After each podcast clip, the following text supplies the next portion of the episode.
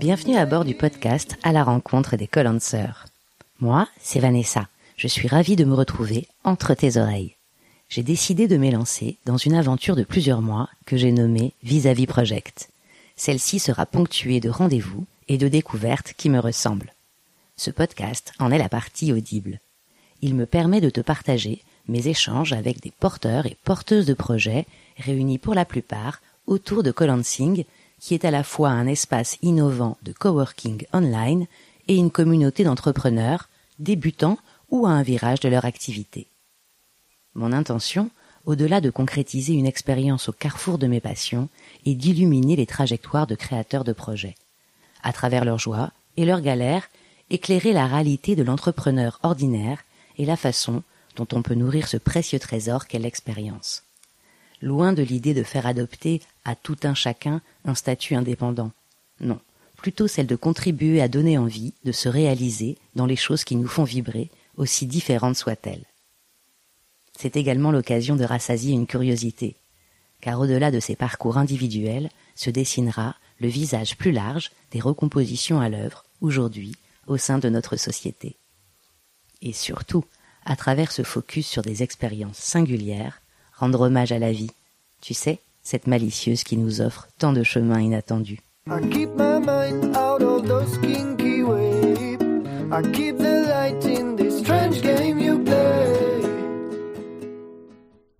Imagine-toi un mix entre la forêt de Brocéliande et la Norvège. C'est là que je me retrouve, en Haute-Saône, région dont est issue Francine, et là où elle vit encore aujourd'hui. C'est un territoire très rural, ponctué de petits villages isolés, aux habitations éparpillées, que j'ai traversé pour parvenir jusqu'ici. Et dont j'ai pu explorer un extrait lors d'une chouette balade matinale avec celle qui m'accueille. On est plus précisément dans la région des Mille Étangs. Là, la demeure familiale de Francine est située à un carrefour d'une petite route communale, où l'on peut lire, sur l'un des panneaux indicateurs, le nom de la lanterne une croisée des chemins et de la lumière, comme pour mieux nous parler de la trajectoire de Francine. Il y a maintenant dix ans, elle a dû s'arracher à un monde connu, rassurant mais sclérosant, pour oser s'aventurer sur des sentiers plus intérieurs et moins familiers, en gardant le même fil directeur. En effet, après avoir accompagné des centaines d'enfants vers le décryptage de l'alphabet et de notre langue, elle se consacre aujourd'hui à faire décoder un autre type de langage, celui du corps et des émotions. Alors, tu viens faire un bout de route avec nous et suivre la lente métamorphose de Francine, d'enseignante à entrepreneur dans le bien-être?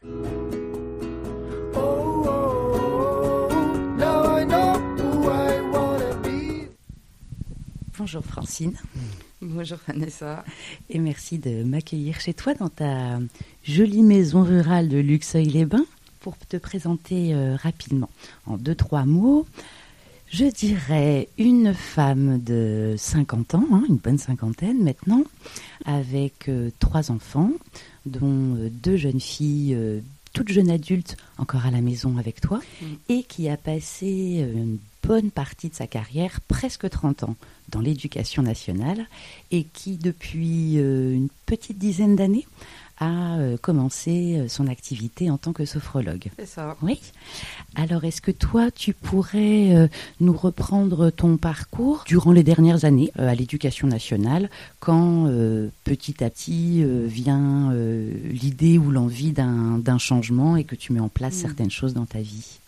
Pour préciser un peu, j'étais dans une vraiment toute petite école rurale avec une seule classe. Mm. J'étais toute seule. Mm. J'étais bien, mais d'un D'autre côté, j'étais pas vraiment dans le moule de mhm. l'éducation nationale, en ayant eu en plus des parents enseignants euh, freinés. Mhm. Ben, petit à petit. Euh, Juste, est-ce que tu peux préciser pour les auditeurs qui ne connaîtraient pas en deux, trois mots, c'est quoi la méthode ou la pédagogie Freinet Alors, Freinet, c'était un institut qui a changé énormément de choses en pédagogie après la Première Guerre mondiale, donc c'est pas tout mhm. récent parce qu'il avait été blessé, enfin il avait pris du dégaz, euh, voilà, et donc il n'arrivait plus à tenir une classe euh, mm. de façon classique.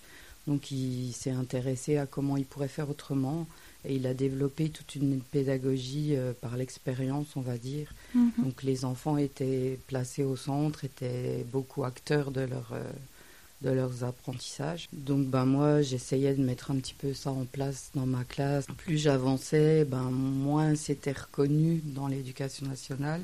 Donc c'était compliqué. Et puis ben j'avais envie d'avancer plus loin. Donc en fait je me suis lancée dans, dans de nouvelles études. Mhm.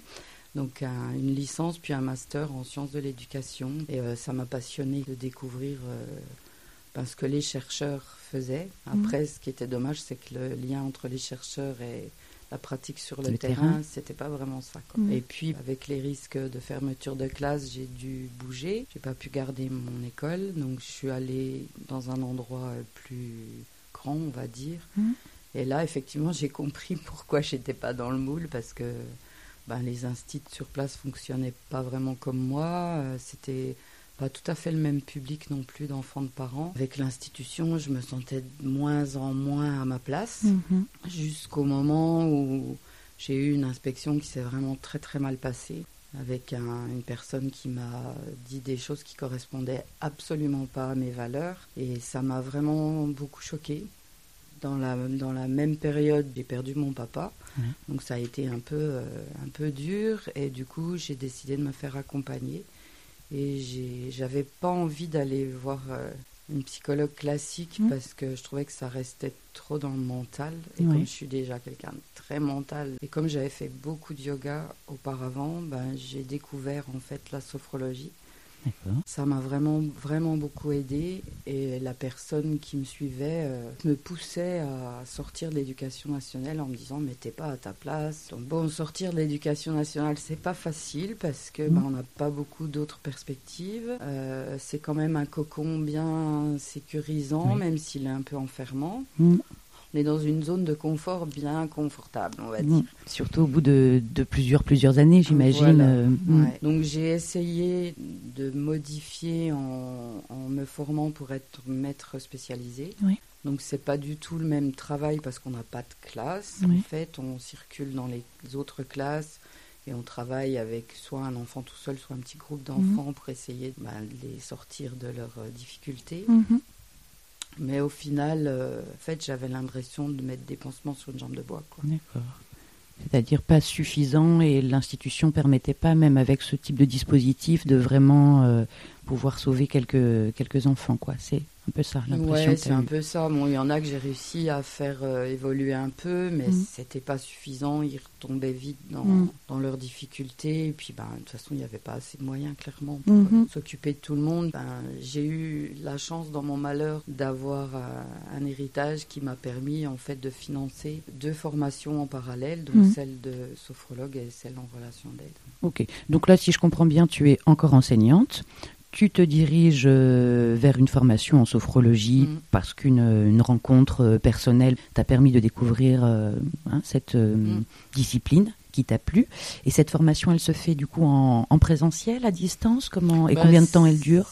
C'était c'était euh, sur deux ans Mm. et c'était un peu euh, le même système que le CNED en fait, avec des cours à travailler euh, à la maison, avec des, des vidéos déjà euh, en ligne. euh, Mm. Et c'était des grands week-ends où en fait on, re- on refaisait les cours en présentiel d'une façon différente et où surtout on pratiquait tout. On testait tout, on expérimentait tout. Et ce qui était intéressant aussi, c'est qu'il n'y avait pas seulement une formation aux, aux techniques Mm. de sophro, il y avait aussi vraiment une, une formation à, à être thérapeute. D'accord. Donc à- aux entretiens, comment on peut euh, aménager son cabinet. C'était vraiment euh, Complet, quoi. Du coup, pour toi, ça t'a ouais, semblé ouais. complet? Et puis on avait obligation d'avoir un suivi euh, par le thérapeute de notre choix. Pour au moins 30 heures. Et toi, tu as choisi quel type de thérapeute? Bah, une sophrologue. D'accord. Et une fois ce, ce diplôme obtenu, comment ça se passe pour toi? Tu restes encore un peu à l'éducation nationale et tu aménages un peu ton temps ou euh, Alors petite précision, Mm. c'est pas un diplôme, Mm. c'est un mot qu'on n'a pas le droit D'accord, un certificat parce que c'est pas l'État qui le décerne. D'accord. Et sinon, ben, j'ai, ça a été euh, le grand saut pour Mm. moi, sortir de l'éducation nationale et, et lancer une activité. Donc j'ai mis à peu près euh, un an euh, avant de me décider euh, vraiment à me jeter du haut de la cascade. Mm. Et en fait, j'ai beaucoup réfléchi, j'ai beaucoup cherché. Bon, le statut qui était le plus simple, c'était auto-entrepreneur, clairement. Mm. Mais bon, au niveau financier, et en fait, j'ai eu la chance de pouvoir prendre une retraite euh, anticipée de l'éducation nationale grâce à mes trois enfants. Donc euh, à 49 ans, ben, mm. j'ai vraiment sauté le pas. Et donc ce, qui était intéressant, c'est que j'avais euh, une pension du coup et que j'avais mhm. un fixe en fait. Mhm. Un peu de un petit matelas euh, de, de, confort pour euh, mm, mm, mm. pour démarrer quasiment cette nouvelle vie quoi. Voilà. Justement pour qu'on comprenne alors en, quoi consistent euh, tes séances, quel type d'exercice comme ça on, on a peut-être une image un peu plus concrète de ce qui se cache derrière le mot sophrologue? Ouais. Euh, sophrologie, on appelle ça aussi souvent euh, de la thérapie psychocorporelle. Mm. En fait, on, revient au corps. Ce qu'il faut comprendre, c'est que tout ce qui est euh, stress, émotions diverses et variées, c'est un petit peu comme les voyants du tableau de bord de la voiture. Mm. c'est un petit peu des ah ben là il y a quelque un chose. Signal. Mm. Ouais, un signal qu'il y a quelque chose qui fonctionne pas au top. Et souvent, si on n'en tient pas compte, si on l'exprime pas, si on s'en occupe pas, bah, ça va s'inscrire dans le corps sous forme de tension, mmh. de, de, raideur ou même de maladie. Mmh. Et du coup, ben, on va repartir du corps, on va travailler énormément la respiration et beaucoup le relâchement des tensions corporelles. Mhm. Et on en vient souvent à ben, pouvoir exprimer et mettre en mots ces émotions et ces tensions. Euh. Et c'est pour ça que l'entraînement est intéressant parce mhm. qu'on apprend à gérer tout ce qui s'inscrit dans le corps d'une autre façon. Trouver aussi des pratiques qui vont un peu déprogrammer et reprogrammer d'une autre façon. On travaille beaucoup sur le positif. Si tu veux, ça va être plutôt que d'aller creuser ce qui va pas. Oui, les problèmes. On va aller mm. s'appuyer sur les ressources de la mm-hmm. personne. Mhm. Par exemple, euh, on va aller dire, euh, on va aller chercher de quoi elle est fière mhm. et en état de relaxation profonde, on va aller euh, lui faire ressentir cette émotion de fierté sur laquelle elle va pouvoir s'appuyer quand elle a des moments de mhm. doute ou pour la suite quoi. Est-ce que l'idée c'est également de fournir à la personne sa propre euh, petite valise à outils de d'exercices ou de, de, moments auxquels elle pourrait se consacrer quand elle se sent un petit peu moins bien ou quand elle a besoin de... Oui, complètement. C'est vraiment pour ça aussi que j'aime beaucoup la sophrologie, c'est que le, but, c'est de rendre les gens autonomes. De pas créer finalement une dépendance à leur euh, thérapeute, entre guillemets, et de pouvoir faire en sorte qu'au bout de quelques séances ou mm, quelques mm. temps, puisse, euh, elle puisse repartir en, en, sachant un petit peu comment mm. mieux s'occuper d'elle ou comment... Euh, d'accord, très clair, ok. Et quelles ont été les principales difficultés et aussi victoires depuis cette nouvelle vie? Alors les principales difficultés, je dirais que ça a été de se faire connaître. Et même mm. plus que ça, de faire connaître ce qu'est la sophrologie. Et c'était encore une de mes principales difficultés. Parce que, bon, déjà, je suis dans un département très rural mm. où les gens connaissent pas tout ça, pas mm. trop, d'une part. D'autre part, il y a énormément de thérapeutes de thérapie en tout genre qui fleurissent encore et encore. Euh, hmm. partout, naturopathes, ostéopathes, énergéticiens, EFT euh, euh, et j'en passe. Et en fait, les gens sont un peu perdus. Mhm. Ils savent pas vraiment qui fait quoi. Et puis une des autres difficultés aussi que j'ai eues, qui m'a posé question à un moment, c'est que j'ai constaté en fait que la plupart des personnes ça tendent à être passifs. Et en sophrose, c'est pas le cas parce que ben il faut pratiquer, il faut s'entraîner en dehors des séances. Et puis ça, ben c'est pas évident. Oui, il y a un vrai travail sur soi, mais pas seulement mental peut-être ou, psychologique mm. à faire pour. Euh, mm. Pour, pour, pouvoir euh, évoluer et ressentir les, les effets. Une victoire, peut-être, euh, que tu voudrais nous, nous partager, alors que ça fait maintenant une petite dizaine d'années mm. que tu exerces en tant que sophrologue ah, Une, ça va être difficile. Oui, d'accord, bah, c'est bien. Celle, que je préfère, c'est euh, quand les gens viennent et qui commencent à me raconter leur histoire et que tu les sens, euh, tu vois, qui sont tout mm. courbés, mm. tout... Alourdis un peu. Voilà, alourdis, tout perdus et que même au bout d'une seule séance, mm-hmm. ils repartent euh, avec un sourire. Mm. Ça, c'est vraiment cadeau. Et sinon, sur un accompagnement un peu plus long, je me souviens tout au début d'une personne qui était venue après euh, la naissance de sa fille parce qu'elle était, je euh, je sais pas, un peu dans le blues postpartum et mm. un peu perdue dans qu'est-ce que je fais de ma vie. C'était une personne qui avait un poste assez important dans une entreprise assez importante aussi. Mm. Et je, la revois encore quand elle est arrivée, elle était habillée tout en noir, elle était toute, euh, tu vois, un peu voûtée, mm. un peu, euh, un peu euh, renfermée sur elle-même, quoi. Mm. Et je l'ai vue évoluer petit à petit, et, maintenant, bon, elle a changé de région, elle a changé de travail. Je me souviens de la dernière fois où je l'ai vue, elle était, j'avais l'impression qu'elle était plus grande. Mm-hmm. Elle était rayonnante et elle mm. était habillée avec des vêtements tout colorés. Enfin, c'était vraiment une métamorphose alors bon, je dis pas que c'est dû que à la sophro, mhm. hein, elle a mhm. bien travaillé aussi euh, sur elle-même, etc. Mais c'est vraiment un des, un des souvenirs, euh, mhm. un beau euh, souvenir. Les plus positif et une, belle, une belle victoire.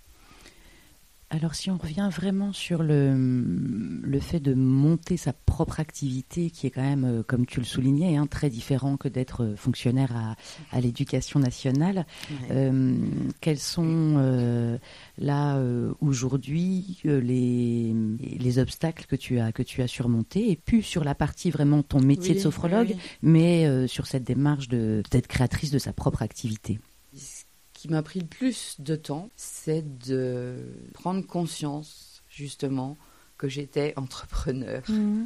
Ça, c'est quelque chose. Euh, moi, si tu veux, j'étais, j'avais une, bon, je sais pas si c'est une part de naïveté, mais je me suis dit, euh, eh ben, ça y est, j'ai mon ma certification de sophrologue, euh, voilà, je vais ouvrir un cabinet et puis ben, je vais attendre les gens. Limite comme un mmh. médecin qui s'installe ou une mmh. infirmière qui s'installe, ben, elles ont, ils ont pas trop besoin de faire de, de pub, de voilà, ils disent, ben voilà, je m'installe, nana, mmh. hop, et les gens arrivent. sauf que pas du tout. Alors déjà pour ce que je t'ai dit au début que ben la sophrologie c'était pas très connu il y a une dizaine d'années, ça commençait, mais c'était pas encore euh, très à la mode. Et puis, ben, parce que non, ça fonctionne pas comme ça, quoi. Mm. Et il a fallu que je travaille beaucoup sur qu'est-ce que c'est un entrepreneur, qu'est-ce que c'est, euh, qu'est-ce que ça sous-entend en termes d'action pour euh, se faire connaître. Mm. Alors dans ma formation, j'avais eu un petit week-end sur l'installation mm-hmm. où on nous avait dit ben faut faire un site, faut faire un flyer, mais moi je me disais ben, quand j'aurais fait ça, tout va bien mm-hmm. quoi. Hein. Ça sera bien. Euh, non, il y avait un peu des choses qu'on m'avait pas expliquées. Et puis euh, tout ce qui est financier, tout ce qui est relation avec l'argent, ça j'ai dû travailler vraiment vraiment beaucoup parce que quand tu es fonctionnaire, bah, tu as ton salaire qui tombe tous les mois. Mmh. Bah, là, c'est pas tout à fait la même eh chose. Et je pense que j'avais une, idée de l'argent et puis une idée par rapport au marketing. Pour moi, le marketing, c'était mmh. un gros mot. C'était euh, les gens qui veulent à tout prix te vendre des choses dont tu n'as pas besoin, mmh. etc. Donc, j'ai vraiment eu un, gros travail euh, personnel, de, personnel, ouais, de, reprogrammation, de, de compréhension et de prendre conscience de ce que c'était. Alors, Francine, peut-être que euh, l'histoire des prix est peut-être euh, un sujet euh, qu'on peut aborder là maintenant. Où tu en es, toi, sur cette question? Bah Alors, au début, pendant ma formation, donc pendant ce fameux week-end sur l'installation, on nous avait conseillé en, fait de regarder un petit peu les tarifs pratiqués par les, thérapeutes autour de nous et puis de s'aligner, tout mhm. simplement. Une étude de la concurrence. Oui, mhm. voilà, c'est ce que j'ai fait. Par contre, euh, elle nous avait bien précisé quand même de pas trop baisser non plus les prix, ou... parce que c'était en quelque sorte euh, définir sa valeur. Mm-hmm. Et ça, ben, c'est pas évident, surtout quand tu débutes, parce que ta valeur, tu la connais pas trop. Mm. Et puis moi, ce qui m'a beaucoup, enfin, ce qui me pose question, c'est euh, de faire des tarifs quand je dois faire un devis pour une pour une association, une entreprise qui demande euh, une intervention, comme si euh, pour la même intervention, ben j'allais pas facturer la même chose, ça me paraît compliqué quoi. Ça me paraît euh, même si finalement le fait de pouvoir demander un certain tarif à une entreprise, par exemple, ça peut me permettre justement de rendre plus abordable l'intervention à d'autres. Plus en mode équité que égalité, quoi. Voilà. Et puis, ben, j'ai aussi eu, euh, alors je peux te raconter une anecdote, par exemple, dans un salon où j'avais un stand pour euh, ben, me faire connaître. Il y avait une personne à côté de moi qui vendait des bijoux. Et puis à un moment, elle est venue discuter avec moi. Et, euh, après, elle a eu une réflexion qui m'a laissé un peu adéquate. Elle m'a dit Oh, mais de toute façon, ça devrait être gratuit parce que c'est un don. Ah mhm.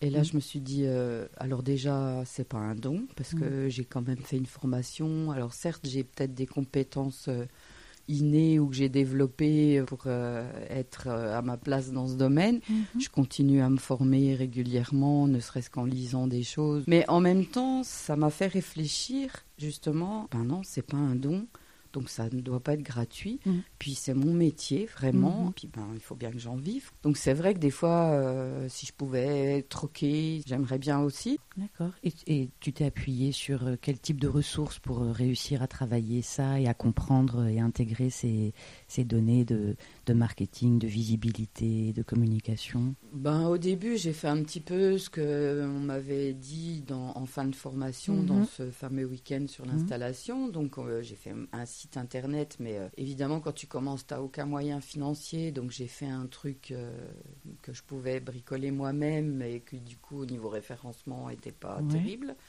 J'ai fait une page Facebook. Ouais, c'est bien une page Facebook, mais il faut s'en occuper, mmh. il faut publier, mmh. il faut puis l'algorithme, moi, je savais même pas que ça existait. Enfin mhm. bref, les flyers, bon ça, j'avoue que j'en suis assez fière parce que mhm. j'ai travaillé longtemps dessus et ma première carte de visite, euh, elle était affreuse. On va mhm. pas se mentir. Du coup, ouais, ça a été vraiment un, cheminement et petit à petit, ben sur Facebook, il y avait un groupe sophrologie où il y avait des gens qui posaient des questions, des questions sur bah, comment on fait pour euh, se faire connaître. Donc ça m'a un petit peu aidé aussi. Mais bon, pareil, il faut du temps. J'étais pas patiente. Moi, j'ai appris la patience, ça, mhm. c'est sûr. Et puis au début, tu as aussi beaucoup le syndrome de l'imposteur qui est vraiment très très fort. Mhm. Et quand tu as une personne qui vient, qui fait une séance de séance, puis qui après disparaît, mhm. tu te dis, euh, voilà, donc il a fallu aussi que je travaille ça, que je prenne de l'assurance. Et s'il y a quelque chose qui m'a énormément, énormément aidé dans tout ça, c'est un groupe d'entrepreneurs que mhm. j'ai découvert euh, parce que je connaissais euh, la fondatrice du groupe, donc euh, Emmanuel, et c'est oui, oui. Et mhm. vraiment, là, j'ai découvert une autre vision de l'entrepreneuriat, mhm. une vision, une vision beaucoup plus humaine, qui était beaucoup plus proche de mes valeurs, encore une fois. Mhm. En plus, Emmanuel est très dynamique, donc mhm. c'est un groupe qui vit beaucoup. Elle est très prévenante. Elle m'a permis en plus d'expérimenter des choses que j'aurais jamais osé faire toute seule, comme les lives euh, en sophro. Donc, mhm. euh, et du coup de discuter avec d'autres entrepreneurs qui n'étaient pas du tout dans la même branche que moi. Mhm. Ça m'a permis de me considérer moi aussi comme une entrepreneuse indépendante et du coup d'assimiler euh, les, les, codes, j'allais dire, de, de cette façon d'envisager une activité. Donc c'est voilà la, la, ressource du groupe Colansing du coup a été euh, importante pour ah toi pour pouvoir euh, te ressentir euh, un peu plus à ta place dans le monde des entrepreneurs en fait et, et avoir des échanges. Et est-ce que ça t'a permis, je crois aussi, des avancées un peu plus techniques, non? J'ai cru comprendre. oui, complètement, puisque du coup j'ai bien compris qu'il fallait que je refasse un site un peu plus efficace. J'ai trouvé quelqu'un qui m'a bien aidé parce que je me voyais pas faire ça toute seule? Et ce que j'apprécie avec Greg, c'est qu'il est, il est vraiment euh, très présent aussi pour la suite, quoi. Il m'a beaucoup guidé, il a, il a quasiment construit le site pour moi et j'ai avait plus qu'à mettre des contenus, ce qui n'était pas non plus une mince affaire, je mhm. reconnais. Mhm. Mais en tout cas, en tout cas euh, le, support était là. Euh, le mhm. support est là, le site a été publié rapidement et puisque tu l'as nommé, donc il s'agit de Greg Cattel, dont le métier, hein, enfin dont l'activité que lui euh, propose, c'est de construire des, des, sites internet pour les professionnels qui travaillent autour du bien-être et de la santé. Hein ben, pas seulement, mais mmh. curieusement, euh, il a fait mon site, il a fait le site d'une réflexologue, mmh. mais il fait aussi euh, mmh, d'autres sur d'autres domaines. De, pour reprendre un petit peu euh, la thématique de la visibilité et de comment euh, parler de toi, puisque là on est sur euh, la conception d'un site internet, mm. d'une page Facebook, et tu as dit que ça avait été un peu difficile pour toi. Donc aujourd'hui, comment tu t'en sors avec ça et comment tu as ou évolué en tout cas dans la façon de présenter ton métier et ton service sur sur sur les supports numériques mm. actuels?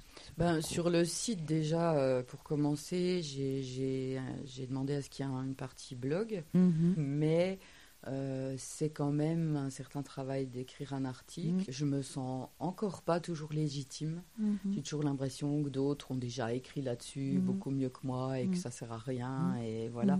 J'ai encore un petit travail euh, d'ajustement à faire là-dessus. Sur la page Facebook, euh, pour l'instant, euh, j'essaye de l'alimenter régulièrement avec des choses qui m'interpellent sur cette notion de développement personnel euh, où des fois je suis pas toujours d'accord. J'ai l'impression qu'on met une pression terrible aux gens, euh, qu'il faudrait être toujours zen, toujours heureux. Mhm. Et ben non, ça marche pas comme ça. Donc euh, j'ai encore une fois, comme dans l'éducation nationale, l'impression d'aller un petit peu à contre-courant quelquefois. Mhm. Mais bon, voilà, donc c'est vrai que j'ose pas toujours affirmer vraiment mes, mes positions et mes pensées. Je pense que ça va être un peu un des gros objectifs aussi de cette année, de d'oser. euh, Affirmer tes convictions Oui, et ta, voilà. ta Ouais. posture, euh, Ouais. ta posture personnelle. Mm. Et euh, oui, alors sur cette page Facebook, tu sens que tu as réussi, comme on dit, à créer un peu une communauté, des gens qui s'intéressent à ce que tu publies ou qui commentent, qui te, qui te Pas suivent. vraiment, non. Mm. C'est pas. Alors, quelquefois, il y a des choses qui sont partagées.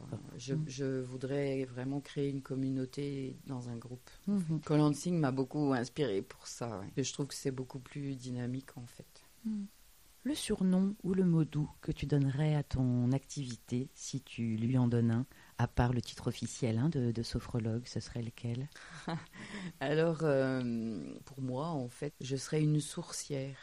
Ah, d'accord. Tu nous expliques Oui. Alors, euh, moi, souvent, on dit euh, mettez une sorcière parce que ben, je vis dans la nature, je m'intéresse beaucoup aux plantes, euh, je m'intéresse ben, au développement, au bien-être. euh, et euh, je pense que ben, je peux apporter des ressources. Donc, j'ai un petit peu modifié le mot sorcière en sourcière. D'accord. Voilà, Ok.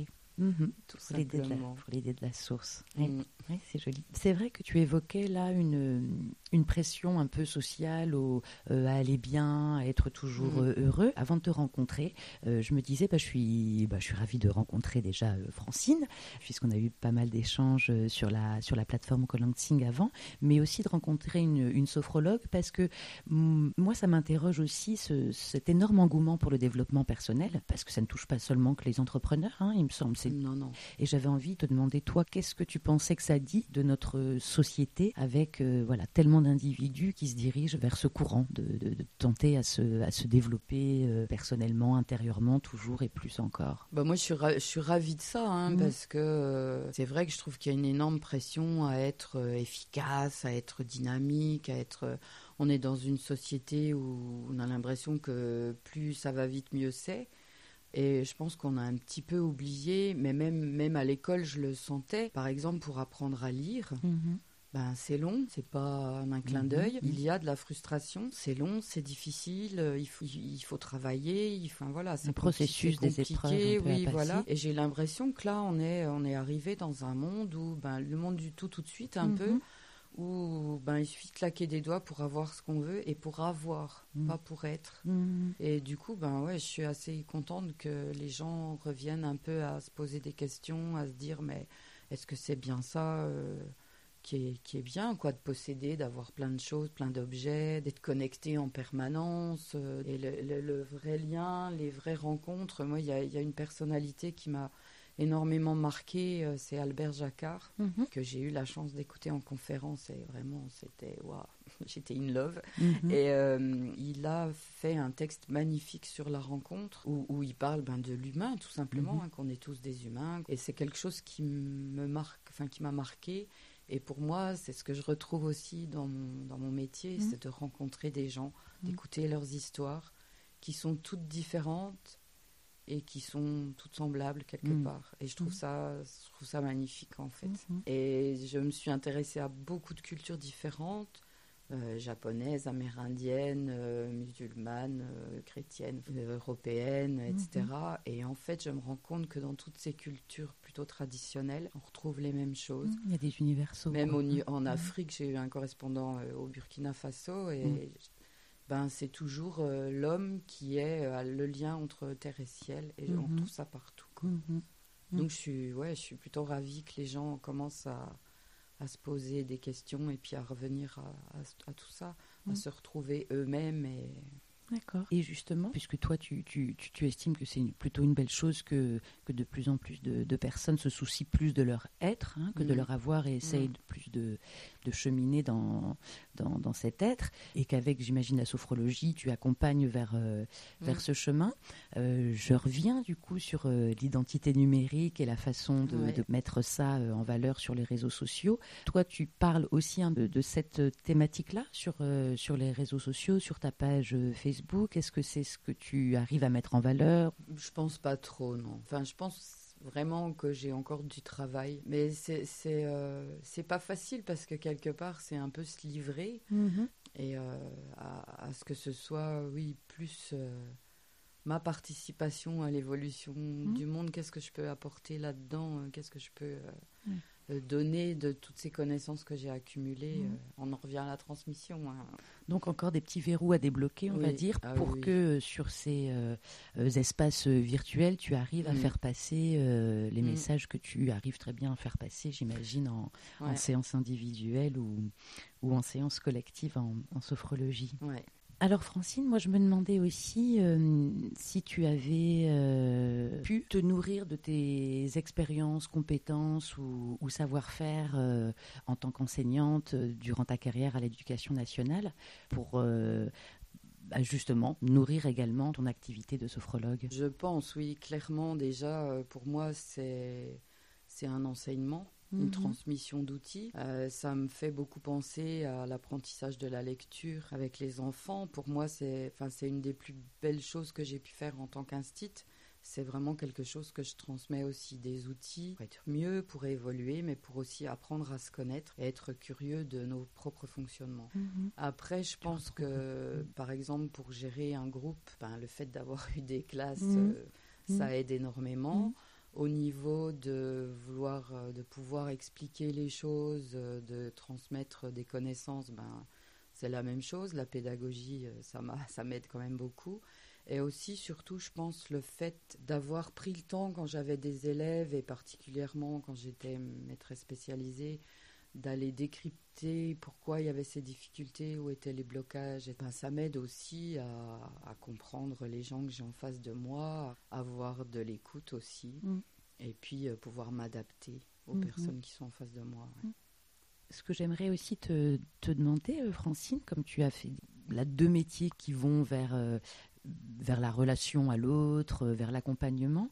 Je suis curieuse de savoir si si tu estimes qu'aujourd'hui, avec la sophrologie, tu arrives mieux à exprimer qui tu es que tu ne le faisais lorsque tu étais enseignante, ou, ou, sinon, ou si c'est peut-être juste différent hmm. Je pense que quand j'étais enseignante, j'ai quand même eu la chance d'avoir alors une classe unique au mhm. début de, de grande section jusqu'à CM2 et ça a été vraiment une super, superbe expérience de classe parce qu'il y avait les petits, il y avait les grands, tout le monde s'entraidait. Enfin, c'était une ambiance vraiment très particulière. Ça m'a permis de développer ces compétences-là et ces valeurs-là que j'avais. Par contre, là, ouais, en, sophrologie, ça me permet vraiment beaucoup plus, oui, d'exprimer parce qu'il y a une, partie euh, très créative, mhm. je trouve quand tu, quand tu guides les gens, quand tu les mets en relaxation et que tu les guides. Et puis, euh, il y a ben, j'allais dire, il n'y a pas de limite. Enfin, mm. y a les seules limites que j'ai, c'est d'avoir l'intuition de ne pas aller plus loin que ce que la personne ne peut aller, si tu veux, mm-hmm. pour sentir si je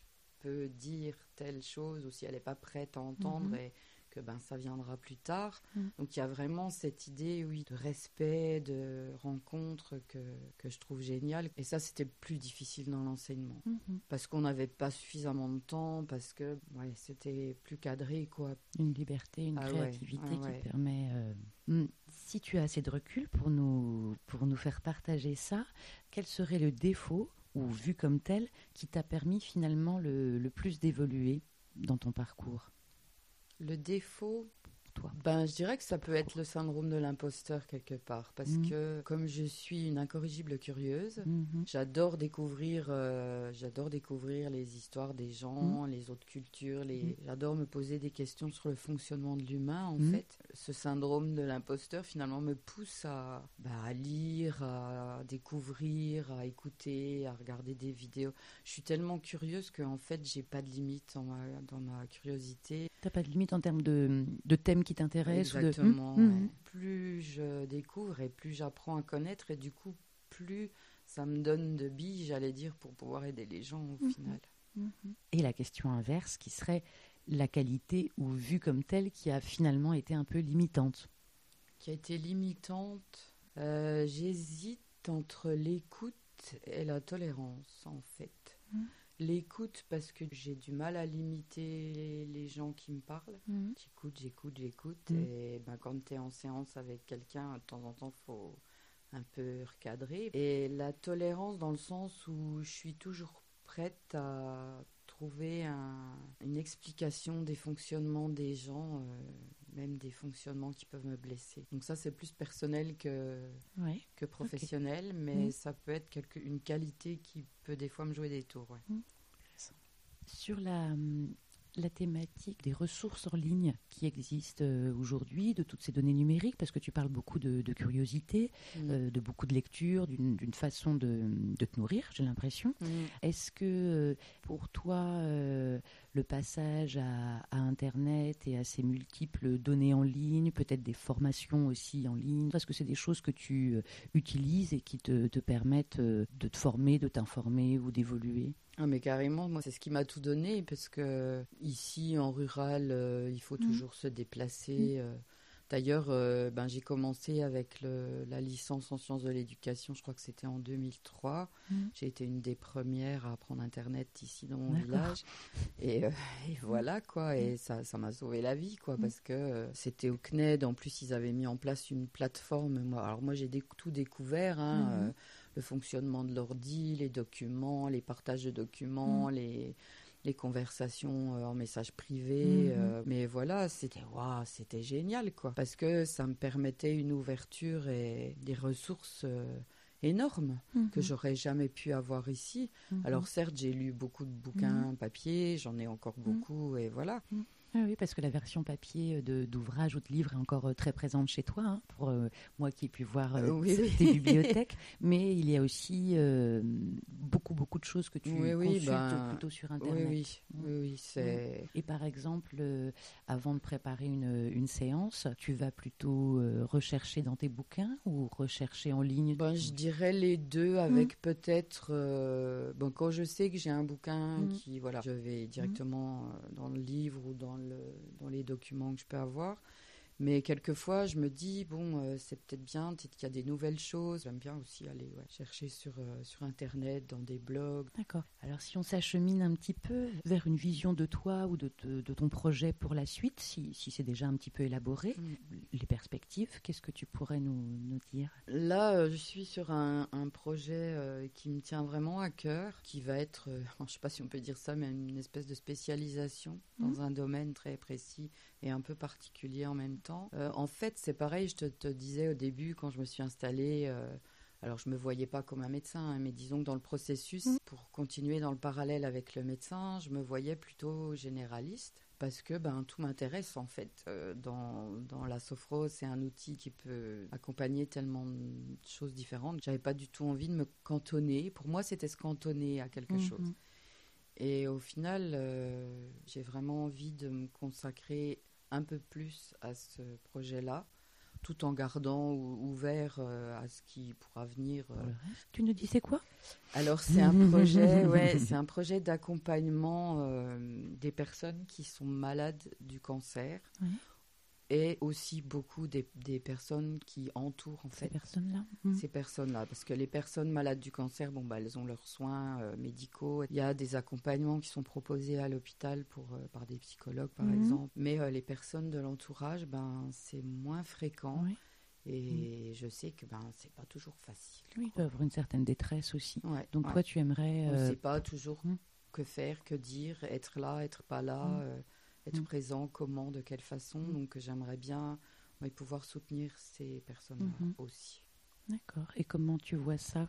Est-ce que si tu as réfléchi Alors oui, j'ai commencé un peu à y réfléchir. Donc euh, là, j'ai créé déjà un groupe Facebook mm-hmm. spécifique pour ça, qui s'appelle euh, l'Oasis Sophro Traverser le cancer autrement. D'accord, c'est ce groupe, euh, maintenant je me souviens, sur Colansing, tu avais euh, partagé un petit peu cette, euh, cette idée, ta réflexion sur le, le titre du, du Mm, groupe mm. Et, et, et la présentation. D'accord. Ouais. Et puis, ben, à, à terme, j'aimerais proposer, alors je ne sais pas encore exactement sous quelle forme, des accompagnements euh, en individuel principalement. Mhm. Donc ça peut être en présentiel ou à distance. Mhm. Alors au début, j'étais très réticent Mhm. à accompagner des gens à distance. Oui. Et au final, euh, ben, puisqu'Emmanuel m'a permis de tester euh, les lives et les, les séances euh, Par vidéo, interposée, tu ça, te dis que ça peut être quand je même me une façon d'être en contact. Ça pouvait très bien fonctionner. Donc, Mm. Mais ce ne sera pas uniquement des séances. Il y aura, je suis en train d'y réfléchir là, à ce que ce soit vraiment un accompagnement euh, très proche. Quoi. Est-ce qu'il y a, bah, c'est déjà un gros, euh, un, gros projet, ça? Est-ce qu'il y en a d'autres euh, que tu aimerais mettre en place euh, dans les euh, années à venir? Ben, J'aimerais bien continuer et développer euh, l'accompagnement aux entrepreneurs. Parce que je pense que c'est des gens qui sont beaucoup, beaucoup, beaucoup sollicités dans Mm. leur entreprise Mm. par tout ce qu'il y a à faire. Alors ça, j'en avais pas conscience Mm. avant, hein, mais Mhm. maintenant je commence à, à m'en rendre compte. Et je pense que y a, y a, la sophrologie ouais, peut apporter beaucoup de choses euh, ben, pour tout ce qui est euh, fatigue, pour éviter l'épuisement, pour arriver à prendre du recul, à se poser, comment libérer un peu plus la créativité pour pas qu'elle soit tarie quelque Mhm. part. Enfin oui, il y a des choses à faire et il y a un site euh, pas très loin d'ici euh, qui s'appelle euh, La Filature à Mhm. Ronchamp. C'est un espace euh, pour des entrepreneurs avec un Fab Lab et compagnie et j'aimerais vraiment beaucoup beaucoup euh, travailler avec eux quoi. Y intervenir. D'accord. ouais. Tu as déjà pris des premiers contacts Oui, ou- j'ai pris Ouais. contact Mhm. avec la directrice mais bon ben elle est comme toutes les personnes responsables d'entreprise très prise Mhm. et donc je vais la recontacter mais c'est quelque chose que j'aimerais bien développer ouais.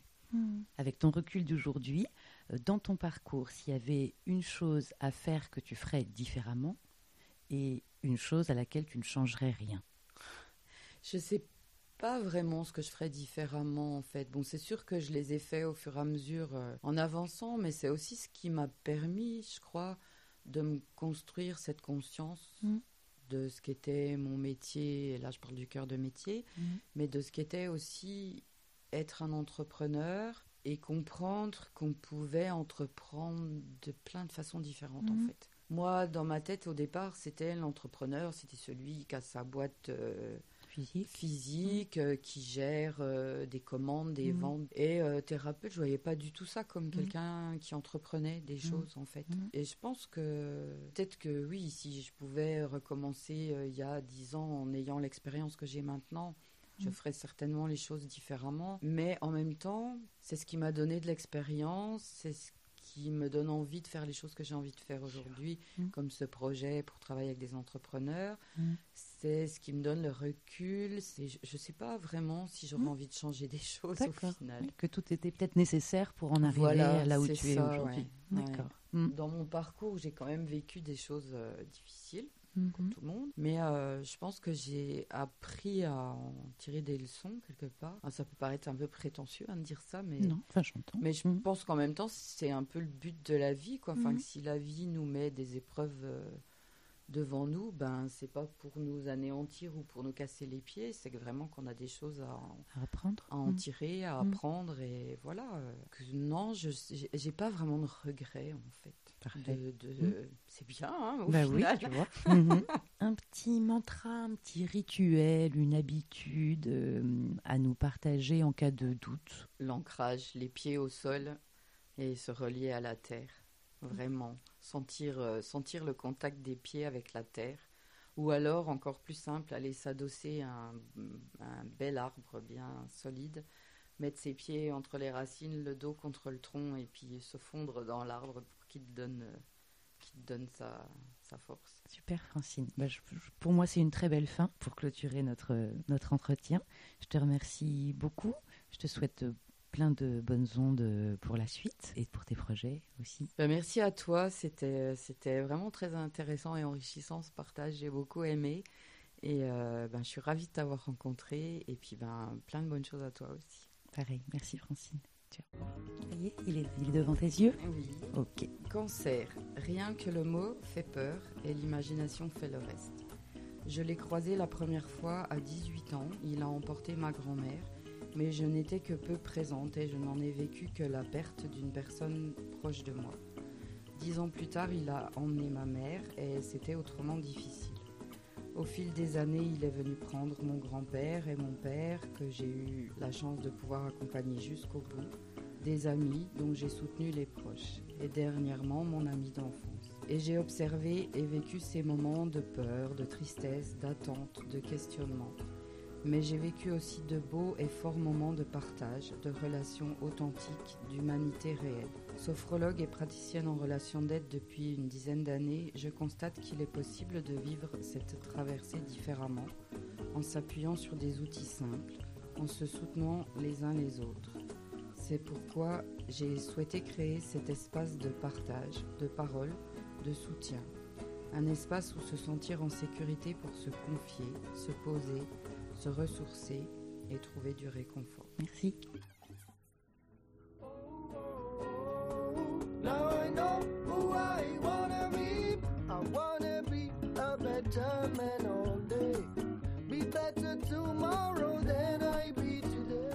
Un grand merci pour ton écoute.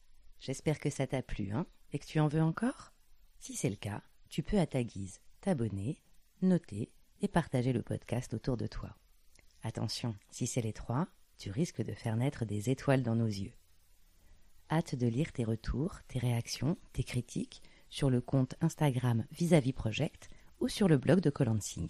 Sur celui-ci, tu pourras lire également l'article complémentaire à cet épisode qui retrace les moments forts de ma rencontre, mais aussi les à côté qui te feront voyager. En attendant, prends soin de toi et des ondes sonores que tu mets entre tes oreilles. Hasta luego pour le prochain épisode.